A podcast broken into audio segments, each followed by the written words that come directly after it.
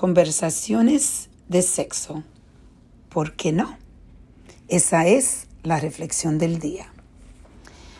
Hoy yo estuve participando en una llamada que participo todos los martes en el programa de Awaken Athena que yo he hablado en otros podcasts.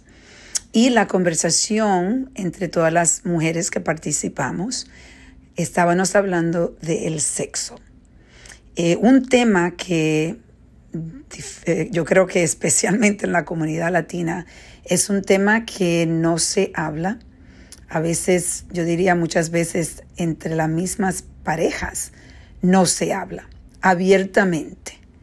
Eh, yo sé que a nosotros nos enseñan que no podemos hablar del sexo, es algo, un tabú en, en la comunidad latina y eso ha creado que nosotros tengamos limitaciones en, en lo que nosotros deseamos, porque como es difícil hablar de lo que tú deseas con, de tu pareja en el sexo, usualmente lo que se hace es que se hace algo monótono.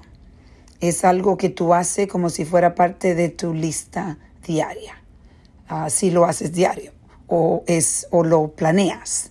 Pero en realidad, cuando uno se toma el tiempo para reflexionar, eh, una de las preguntas que nos hicieron a nosotras es, ¿cuántas das tres cosas que tú te sientes agradecida del sexo? Y tres cosas que no te sientes agradecida del sexo.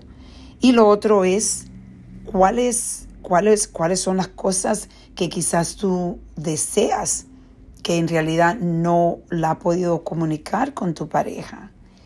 Y es increíble cuando tú oyes las personas hablar primeramente. Es difícil hablar abiertamente como si tuvieras una conversación regular.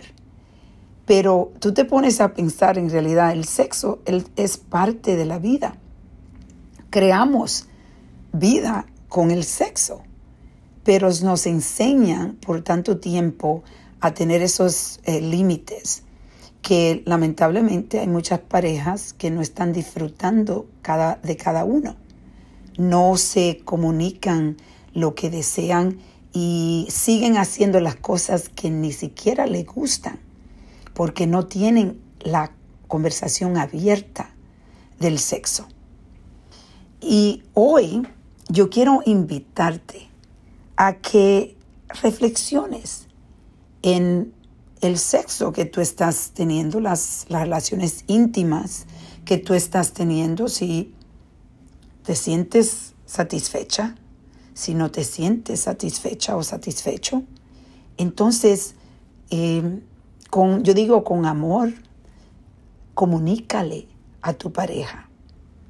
Empiezas poco a poco a expresar lo que tú deseas y no hacer lo que tú no deseas.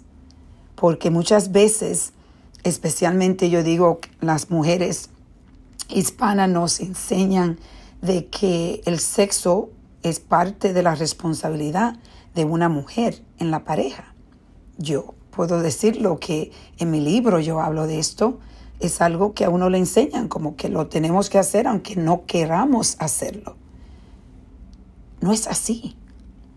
El sexo, cuando tú tienes una intimidad con alguien, con tu pareja, tú te está entregando de la forma más profunda a esa pareja. Y tiene que ser algo que tú deseas. Si no lo deseas, no lo hagas. Pero si tú tienes una pareja y tú no lo deseas, puede ser que tú estés resintiendo a esa pareja. Y hablar de lo que tú resientes y comunicarse de lo que tú no sientes o sientes es muy importante para crear una armonía en el sexo. Entonces hoy vamos a reflexionar. Te invito a que escribas tres cosas que tú agradeces hoy del sexo y tres cosas que no. Y algo que te sientes completamente feliz con el exceso. Si no encuentras tres cosas que estás agradecida o algo que te, te haga sentir feliz, pues mira, ponte a leer, explora en el internet y busca forma de explorar satisfacción y explorar cómo empezar una conversación con tu pareja. Vamos a reflexionar y a reconectar.